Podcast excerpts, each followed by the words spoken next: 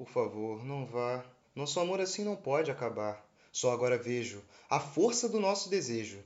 Neguei-me a ver tantas coisas boas que não encontro noutras pessoas, e ora faço esse poema para listar as inúmeras razões de lhe amar.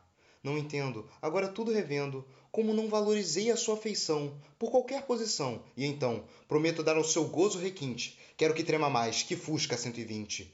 Reconheço que não soube mostrar apego pelo seu molhado beijo grego, jamais tive o mesmo zelo pelo seu inexigente grelo.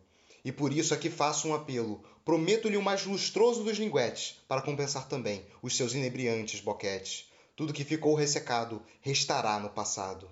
Como pude me engrupir, pensando com outras estar, se na privacidade do nosso lar, de joelhos você nunca pensou em cuspir? Do seu conal esguicho nunca mais vou reclamar, assevero-lhe de boa vontade o provar. Só sem você pude perceber, meu pensamento por si enternecer. Não consigo crer que pude me negar em ver o seu gesto fenomenal, que fazia de alegria borbulhar meu pau. Você é a borboleta do meu quintal, com sua buceta dando mortal, propiciando a minha caceta prazer descomunal.